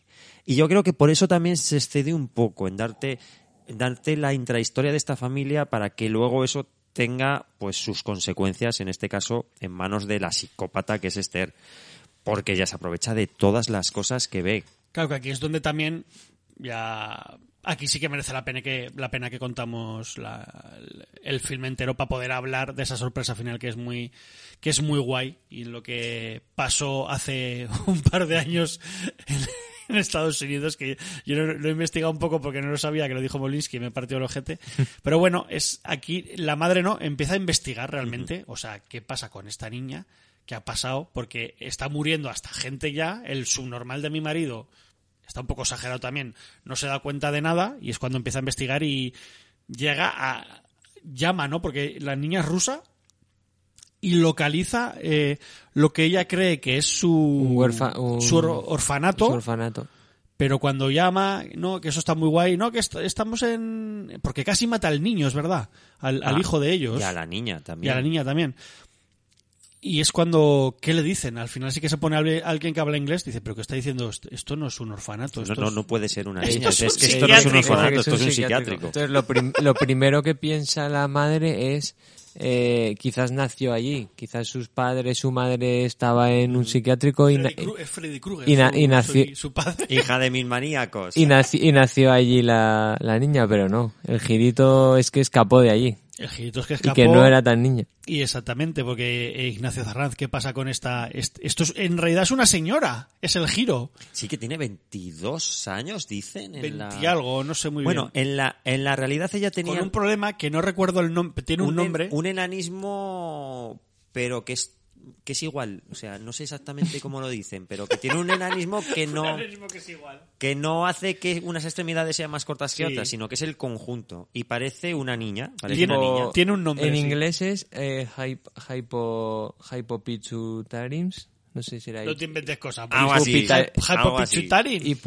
Hipopitar- hipopitarismo. La, la en español, es no lo que sé. eh, la actriz, cuando hizo la película, tenía 12 años, interpreta a esta Esther que eh, en esta ficción los padres piensan que tiene 8, cuando en realidad Esther tiene, creo que dicen 22 años. Y ha ido de casa en acogida en casa en acogida liándola siempre. De hecho, hay una monja que es la que, digamos, que tramita los papeles para la adopción de Esther, que ella ya sospecha algo. Dice que siempre Esther atrae los problemas. A su antigua familia se le pegó fuego a la casa, para arriba y para abajo, y vemos que Esther estaba como una cabra. ¿Y por qué llevaba las cintas? Porque le ponían la camisa de fuerza y la animal se la intentaba quitar a toda costa y llevaba unas cicatrices brutales en las muñecas y en el Ojo, cuello. que eh, hipo, hipopituitarismo. ¿Ves? Un cojón colgando y el otro lo mismo. ¡Te he adelantado! En fin, venga, vamos a... Que, bueno, nada, me he quedado catacroque con tu, con tu chistaco. Eh, y bueno, y eso, que vosotros os tragáis el, el girito o no? Porque a mí me parece un poco heavy, pero te lo tragas. Yo... Es que lo- cuando se quita, como dice Ignacio, las el collar, las pulseras, se quita también el maquillaje. Los pinos. todo los dientes. como de dientes. bestia, bestia loca. Sí que incluso hasta le cambia un poco la cara, ¿eh? Sí, ya no yo- sé si hay algo de CGI, algún efectillo o algo, pero sí No, que le llega a cambiar maquillaje igual. un poquillo Que ella la es muy cara. buena ¿eh? actriz. Yo, de todos yo, ¿eh? modos, en mi cabeza estaba que cambiaban de actriz. No sé por qué, es lo que recordaba yo. Porque había mucho cambio, pero no, claro, viéndolo a- hace una semana por segunda vez, digo, no, no, es, y es la actriz en también. un remake japonés no lo pueden hacer. No, no, no, no. A ver, También a ella la, la, la pali- la palidece mucho cuando ella se quita ese maquillaje, cuando Sí. ya se destapa todo, la palidece mucho, le ponen ojeras, arrugas que no vemos, porque joder, da la sensación de que todos los días Esther pues llevaba ahí su kit de maquillaje para salir Claro, de casa. no hemos comentado la escena que intenta Sí, es que medio eso- seducir al padre, que se maquilla y se viste con el... Mientras el niño, los niños durilla, están, ¿eh? medio moribundos en el hospital y ella adivina que, que lo que tienen en casa es, es, es una señora, que está como las- unas maracas, ella está en casa, la niña, eh, niña barra loca, barra señorita, intentándose follar a su mar- a, a su Padre al, al adoptivo. marido, al padre adoptivo y es una escena bastante bueno, de Que hecho hace pensar que ya lo ha hecho con sus Sí. antiguos, con todos los Sí, que fotos se de enamora de los padres, padres, de o sea, la las- sensación, quiere que sustituir tiene a su la madre. Biblia, que sí. de hecho, bueno, seguimos spoileando, pero a este señor, al Peter Sasgar, al marido, lo aniquila, ¿no? Lo mata. O le mete una sarta de No, puñaladas. sí, le, sí, le sí, clava sí. 30 puñaladas, no voy a decir 30, pero 10 o 15 seguro. o Sí, sea, sí, le da con una rabia que lo deja Hostias. despochado. Que creo que además este es el actor que salía en plan de vuelo desaparecida, de la Jodie Foster. Pues que salen muchas pelis. Yo, en alguna serie ahí que me ha gustado Mm. mogollón, la de The Killing, salía en la última temporada. Tenía un papel así bastante chulo este tipo. Que, que a mí me pasa como a ti, es un tío con el que llegas a empatizar, porque es un tío como muy normal, ¿no? Hace papeles como muy de persona, malo o bueno, pero hace de persona normal. Y la verdad es que se lo cargue es una, un- no es un giro, ¿no? Pero es un desenlace que yo no me esperaba, ¿eh? No, no. Yo me Sí, esperaba algo más feliz. Parece que pueda pasar cualquier cosa ya en la, en la peli. Es como antes en la, en la casa de cera también cargarse a- al Wade, al novio, eh, a- cuando llevas 40 minutos de peli. Es como, coño, si ha pasado esto, eh, ¿qué no va a pasar? Muere Paris Hilton, ¿no? ¿Qué, qué va a Pasa que, Pero claro, como previamente vemos que Esther intenta acabar de mil maneras, formas y colores, sobre todo con el hermano, le pega fuego a la casa del árbol con él dentro, lo intenta ahogar con una almohada, a Max la mete en un coche, le quita el freno de mano para que se vaya, o sea, y, no mueren, claro, dices, pues el padre, pues en algún, tampoco va a morir, pues te equivocas, el padre sí que, el padre sí que cae. Y ella es que tiene momentazos, sea, hay un momento que vemos cómo domina a los niños, que están hablando los adultos ahí abajo y le dice Esther a Max, a la niña, como digas algo, voy a matar a mamá mientras duerme o algo así, que dije, joder, me cago en la mar. Y al niño, cuando le amenaza con el cúter, dice, como digas algo, te voy a cortar la pollita nana que tienes antes de que sepas ni para qué vale. Dices, Sí, sí. en la mar. que el- ahora estaba pensando, eh, por empezar a cerrar un poquito ya eh, lo de la huérfana, estaba pensando que dijisteis que se viene un... Una precuela o una algo así, sí, sí, sí, sí, algo hay, hay creo, algo ahí creo ya. que está la prota también de por medio, pero coño, han pasado han pasado más de 10 años y yo he visto fotos de esta de esta chica y claro, ya no es una niña ni entonces no sé muy bien qué papel tiene en la precuela ni qué no, sé, qué- igual de la madre. También, yo esto estoy No sé hablando un poco, os estoy hablando un poco de memoria, pero creo que era precuela, me parece. Claro, Sí, sí, sí, creo que. Ahora adelantadas realmente First la base. Kill o algo así, ¿no? Orphan First Kill, me estoy. Sí, algo así. Sí, o inventando quizá- el- quizás veremos a la niña la- por las distintas familias o los abusos que sufrió de Pero es que- pequeña. Pero es que la niña ya no es niña. No, otra actriz, otra, actriz, claro. Está igual está involucrada de algún modo haciendo Ajá. algún cameo, algún papel. Eh, Que la hagan todo por CGI, ¿te imaginas? Qué horror, macabeo, madre mía.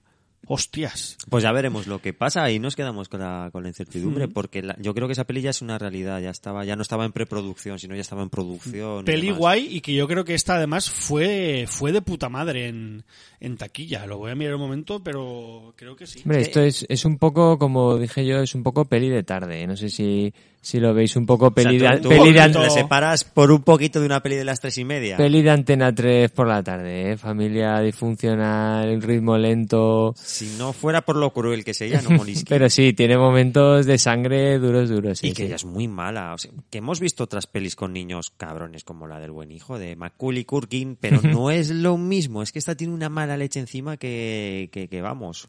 Y yo creo que por eso funciona también la peli. Sí, por recuerda un poco a eso, a lo típico a la a The Omen, por ejemplo, y esas muertes también así cruentas. Y ya por ir hacia, hacia el final, eh, decir que había una escena, un final alternativo que aparece en el Blu-ray, en el cual eh, toda la parte del lago, toda la lucha del lago no, no aparece.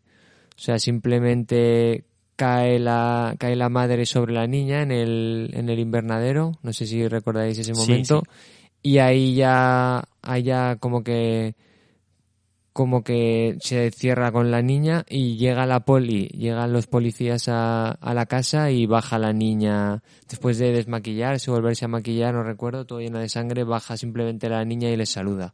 O sea, es como un final más tranquilo, más, Sería también más menos parecido, anti, pero anticlimático. sería más parecido a. The Omen. Al final se queda como que ella vende a, a, a la gente que ella no es la mala. O sea, que han Mm. sido los padres que se han Sí. vuelto locos. Ya no queda nadie que sepa su secreto. Sí, baja las escaleras como una niña. Sí que va toda No, manchada. no van a sospechar. O sea, se vuelve a poner el collar, tal, ya- y aunque sí que va manchada de sangre y tal, pero baja como una niñita otra vez Pero buena, eso, ¿sabes? Eso estaría bien hilado porque durante toda la peli ella engaña a toda la gente para que piensen que la madre se está volviendo loca. Sí, Incluso sí, a la sí. psiquiatra Y a la la propia y a la propia madre de la protagonista también. Pero hay un detalle de la psiquiatra cuando. No sé si es la psiquiatra o, o la que está en el. En, En donde el los orfanato. huérfanos, en el orfanato, me sale la palabra, como que cruza los dedos cuando se llevan a la niña. Pero es que esa, esa monja muere, no saben lo que ha pasado, Mm. pero esa monja muere. O sea, Sí, es sí. la única que podría tener algo de... Cruza los dedos como, como porque que se la lleven. Que, es que mala, se la ¿no? lleven. Ella sabe que hay algo porque al poquito de la peli les dice, no, si ya sabía yo que está... Y de hecho va, vuelve a fatídicamente para ella, pero vuelve va a la casa para ver qué, qué está pasando y qué tal van con, con Esther. Pues mira, van tan bien que te pegas un viaje en el coche bastante guapo para la monja, joder, por besita. Así que nada, vamos a ir terminando con algo que me fascinó, que lo comentó ya el compañero Moll el, el otro día en el podcast anterior, y es que eh, esta historia es cojonuda. Es que esto pasó eh, hace unos años en, en Estados Unidos de verdad, a una familia. Pero es que es más, o sea, todo empieza porque una pareja eh, es arrestada por abandonar a su hija adoptiva y mudarse a Canadá cuando ellos residían en Estados Unidos. Eh, que vamos, que es normal que si abandonas a tu hija, ¿no? Pues te, quiera perseguir la policía porque has hecho algo malo. Pero en realidad, este matrimonio en 2010 eh, quisieron adoptar una hija en, en un orfanato en Florida y allí conocieron a esta tal Natalie, eh, una niña que decía eh, que era una niña ucraniana de seis años que padecía enanismo la niña y seguramente por eso les dio pena en plan de ojo esta niña que es un poco pequeñita sufre enanismo no la va a querer nadie y la y la adoptaron y lo primero que dejó, dice, es que he visto una noticia, no me acuerdo si era en, en un periódico o algo, eh, que dejó Cata creo que era la, a, esta, a esta madre de familia, es que una vez cuando se estaba bañando, vio que tenía eh, pelo púbico. Y era en plan de, coño. Claro que aquí, Qué desarrollada. que aquí, niña. en que Ucrania, aquí- que- a- que aquí en la película vemos también cómo no quiere que nadie la Sí. vea, cómo se cierra y dice yo canto para que sepas que, y que es estoy y bien. muy buena, no quiere ir al dentista. Lo nombran mucho Sí. durante toda la peli y no quiere ir al dentista, pero claro, porque si te ven ya los dientes, ya tienes Y- dientes y, de, ella de no ha visto un cepillo de dientes en su puta vida, porque Exactamente. tiene unos dientes más negros. No, bueno, dientes de adulto, eso exactamente, que los tienen tapados además los, los piños. Pues bueno, después esta familia intentó que una amiga suya que sabía ucraniano hablara con ella, pero ella no entendía nada y era como, pero bueno, esta- este, ¿qué pasa con esta que niña? era ucraniano cerrado. Sí, hombre. sí. O simplemente igual solo había nacido en Ucrania y había ido a Estados Unidos, no lo sé. Pero la, empieza- la cosa se empieza a poner chunga eh, porque la supuesta niña empieza a tener comportamientos extraños. Y ahora voy a leer directamente de la noticia eh, lo que decía la madre eh, que hacía. Dice, Natalia pintó dibujos en los que decía que quería matar a los miembros de la familia, envolverlos en una sábana y ponerlos en el jardín trasero. Se quedaba de pie junto a nosotros mientras dormíamos. Tuvimos que esconder todos los objetos punzantes de la casa. La vi poner químicos en mi café y cuando le pregunté por qué lo hacía, me respondió, estoy intentando envenenarte. Ahí empezamos Pero eso- a pero eso se lo dijo en ucraniano que- o- Sí, en perfecto eh, inglés americano. Estoy intentando. no. Por eso, eso la, la familia huyó con, con sus hijos biológicos, eh, que también tenían, como los de, como los de la película, es que de cojones. Eh, pero en el condado de Marion, eh, aunque habían determinado que Natalia había nacido en realidad en el 89 y que su edad había sido alterada para favorecer su, su adopción, eh, pues es- este un juez emitió una orden de arresto eh, contra el matrimonio por abandono infantil.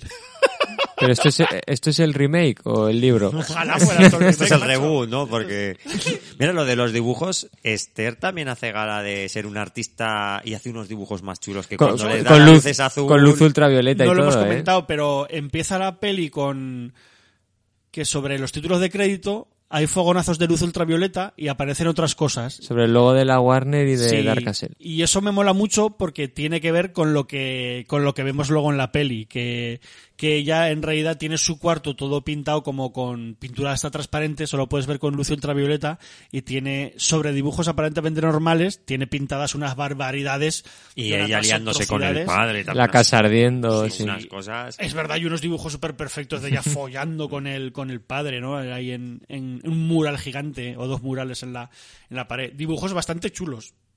Además, eso está muy, muy guay. He de decir que esto sí que lo he mirado, que la peli, la producción recibió bastantes críticas desde agencias de adopción así en general y de organizaciones de adoptados de Europa del Este en, en particular. Ay. Ahí os lo dejo. Esto es como cuando Sí. American Horror sacaron lo del payaso y todas las asociaciones de payasos se ponían por las nubes o con IT. Pero vamos, quiero decir que, o sea, que la visión que dan, es, quiero decir que, que al final est- esta, esto, es- esta señora no es un niño eh, adoptado en el este, es una señora loca, Es absurdo, rusa, o sea, sin más. La, la crítica a la peli por ese sentido, por otros no lo sé, pero por ese sentido es, es absurdo. Esto hace... ¿De cuándo es esto? Hace 13 años, o sea que imagínate... Imagínate ahora. Hostia, esta peli tiene 13 años ya, tú. Sí, Hostias. que esta niña ha crecido bastante, ¿eh? es más larga ya que, que tú y que yo juntos, Iván. Sí, sí. Así que, oye, yo por mí zanjando ya la, la doble sesión, que os veo un poco cara de cansaditos y decir que, joder, pues que es de las, ya no sé si de las mejores, pero es de las sesiones dobles que más se pueden disfrutar de las que hemos hecho hasta ahora, ¿eh? O sea, todas tienen su rollo, su encanto, su cosa, pero es que esta es muy divertida. Y muy, me, me mola mucho que sean las dos pelis de, de Colette Serra, porque a mí es un tío que, que me gusta bastante lo que hace. Yo Infierno Azul, ¿no? Se tituló aquí. Esta del Arrecife me parece un peliculón. O sea, una peli con, con una señora en toda la peli en el agua. Con Black Lively, ¿no? Sí.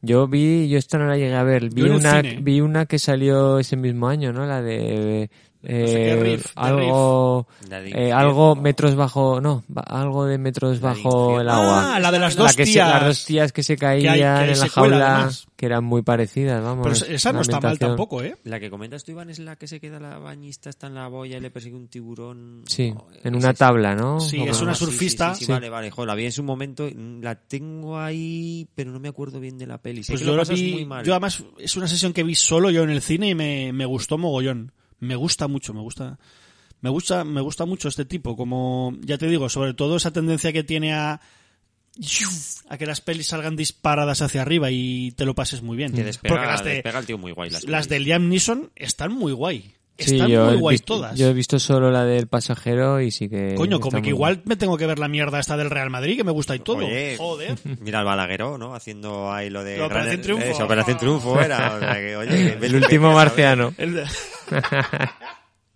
Hostia, así que nada, oye, que muchas thank yous. No sé si Molinsky y yo nos animaremos al final la semana que viene a hacer un experimento para el Día de los Enamorados. Y no, no estamos, no estoy hablando de que le vaya a invitar a una cena romántica bajo la luz de, de la luna. Es Que, hacer un- que también, pero que eso también sin puede micros. ser, sí, pero igual hacemos un, una probatina de una idea que se le ha ocurrido a él sobre para hacer otros otra serie de programas. Y si no, una doble sesión seguro que cae porque tenemos muchas, Sí, si no, muchas alguna pensadas. doble sesión de, de amor en la que yo quiero meter Necromantic, o sea que ya, ya veremos a ver lo que, lo que sale. Y nada, chicos, que, que nos vemos en, en breves, ¿o qué? Sí, sí. A ti igual te doy un poco de vacaciones, ¿eh, Ignacio? Sí, ya lo hemos estado hablando, que tenemos muchas cosas entre manos, o sea que yo igual me cojo un par de programitas de vacaciones, pero oye, qué mejor que tomarme este descanso con estas dos pelis, que me lo he pasado genial. Susana, eh, sabes que es mi mujer, las ha visto conmigo, se lo ha pasado genial. Ella es muy fan de los casos así, sigue a un par de youtubers que hacen estas historias de casos que acaban fatal, ¿no? Como si fuera Sí. crónica negra. Y en cuanto vio la película dijo, ah, pues esta es de un caso de que, que hizo no sé qué, no sé cuál. Y me puso el caso, de, es un poco lo que habéis estado comentando vosotros. Y, y, vamos, yo me lo he pasado genial con ambas películas. Muy diferentes entre sí. La Casa de Cera me parece mucho más loca y más histriónica. Esta es más thriller, digamos, que es un poquito más seria. Pero ambas me parecen muy guay con muchos aciertos y me parece que el tío lo hace muy, muy bien. Pero si, entonces, si no vamos a grabar contigo en, en unas semanas, un mes, lo que sea, dos meses, eh, ¿dónde podemos oír tu voz? Porque me ha chivado un pajarito que, que, que tienes podcast nuevo, fíjate tú. Bueno, me ha chivado un pajarito, porque co- como, que lo haces conmigo, pero... Tenemos podcast nuevo en la oficina, se llama Farala y es divina, ¿no? Sí, pues ahí eh, estamos. Haz un breve resumen para, por si a alguien le interesa de que nos esté escuchando y que, que se pueda suscribir y darle una escucha a este podcast que es bastante distinto a lo que pueden oír por aquí. Totalmente. Bueno, el podcast es Sin Rebobinar que sería un podcast muy ligado a la Feria Reto Zaragoza, que es una feria que organizamos eh, Iván, yo y un montón más de personas aquí en Zaragoza sobre videojuegos, eh, juegos de mesa y tal, y que debido a la pandemia que hay, que este año lo tenemos un poco complicado para realizar la feria, hemos decidido tener pues un poquito más de presencia mediática y uno de los puntos que vamos a usar es el podcast, un- uno de los puntos entre otras cosas. Así que sí, yo me bajo un poquito de la burra en un par de programas de, de siete notas, pero que me podréis escuchar con Iván en este sin rebobinar, muy ligado al canal de, de YouTube, por supuesto, donde estamos subiendo un montón de material rescatado de, de VHS directamente, que todo el material que se cuelga, eso queremos que quede bien claro, es nuestro. O sea, todo lo ripeamos nosotros, de VHS que nos dan, o personales, o sea, no es tema o contenido sacado de otros canales, es contenido propio. y como si no supiera nada, ¿de, de qué hablamos en Sin Rebobinar, Ignacio? A Pues, grosso modo. En un principio vamos a hablar prácticamente de todo lo que hace su presencia en la feria. Videojuegos, cines, series, cómics, muñecos, prácticamente todo lo que ha recorrido Reto Zaragoza, pero también haciendo hincapié en cosas más actuales. Eh, vamos a tener charlas con gente que está manejando IA de, de fakes, eh, gente que está trabajando con Disney, mm, compositores de última hornada de juegos súper famosos, muchas, muchas cosas. Pues muy guay. Ahí nos podéis seguir en Sin Rebobinar o en las redes sociales de Retro Zaragoza también, para que estar un poquito atentos a las cosas que hacemos en ese otro podcast, eh, más cortito y más, pues más digerible, igual que, que este con tanta sangre. Y Molinsky, eh, pues eso, que nos vemos en, en, en nada, en una semana. La semana que viene nos grabamos otra cosa. Sí, o nos grabamos doble sesión de, de San Valentín o una doble sesión para celebrar el, este febrero del mes de, de la mujer en el cine de terror. También puede, puede estar interesante. Okiwoki, mira tú qué bien, así lo, lo completamos con el especial Belén Rueda también, que es, es todo... Cine de terror también, ¿no? Sí, se cierra, se cierra la se rueda. cierra ahí el, el circulito. Así que, oye, mira, que nos podéis dejar comentarios en iBox y dar al me gusta y suscribiros al canal de Siete Notas en Negro, que nos hacéis muy felices. Últimamente he tenido además a alguna... Últimamente además he tenido algún algún comentario por, por iVox y he estado charlando con la gente, o sea que me, me mola mogollón, mogollón poder charlar con vosotros y compartir, pues eso, pelis que habéis visto, que queréis ver, que queréis que hablemos, etcétera, etcétera. Y que nos, nos podéis seguir en todas las redes sociales como Cine y otras drogas, en Instagram, Twitter, Facebook y Letterbox. Ya sabéis, esta red social para amantes del cine donde podéis votar películas y hacer vuestras listas, pues eso, ahí colgamos las listas de las pelis de las que hablamos y nos podéis seguir, interactuar con nosotros y lo que queráis. Así que nada, pues por mí ya está todo dicho. Eh, chicos, chicas, amigos y amigas, pues apagamos el ordenador, le doy el stop y nos vamos. ¿Os parece bien? Sí, Iván, ¿has votado en Letterboxd estas pelis? Con un 6 cada una. Con- 6 y 6. Con un 6 cada una, Sí. con lo bien que lo has puesto, Sí, la me verdad cago que en la sí. mar. Pues cuando hables de una de 10, no sé qué vas a decir. Pues qué maravillas. No, no sé, creo que son de más de 6, pero... Hombre, un 6 es un bien, ¿eh? Las cosas como son. Sí, o sea, son lo que son, pero son súper... Un 7, un bien alto notable. Yo un 7 le pondría a la casa de cera, pero por el principio, ay, es como, es, es que la casa de cera empieza como un 5, acaba como un 8, entonces, bueno, La media. seis. Claro, seis un la, seis casa, la casa un 7 por producción y eso, y, y la huérfana igual no llega al 7 por ese último 20 minutillos que igual sobraban, yo Nada, creo. de- dejadnos en comentarios qué os parecen las pelis y cuál os gusta más Pero cuál os bueno, gusta menos. yo mañana voy, adopto a la huérfana y me la llevo al, al Museo de Cera. Hostia, pues nada, que, que- que con esto nos despedimos. Hasta luego. Adiós. Adiós, adiós, adiós.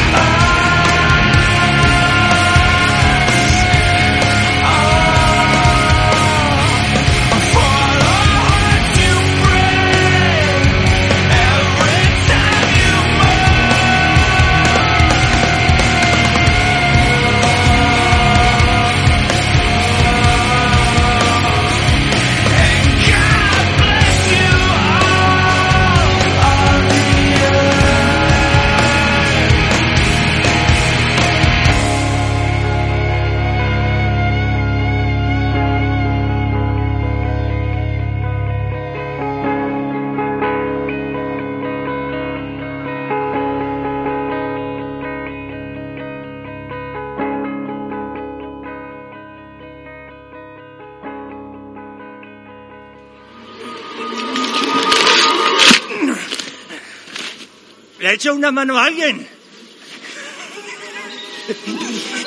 Es de mentira.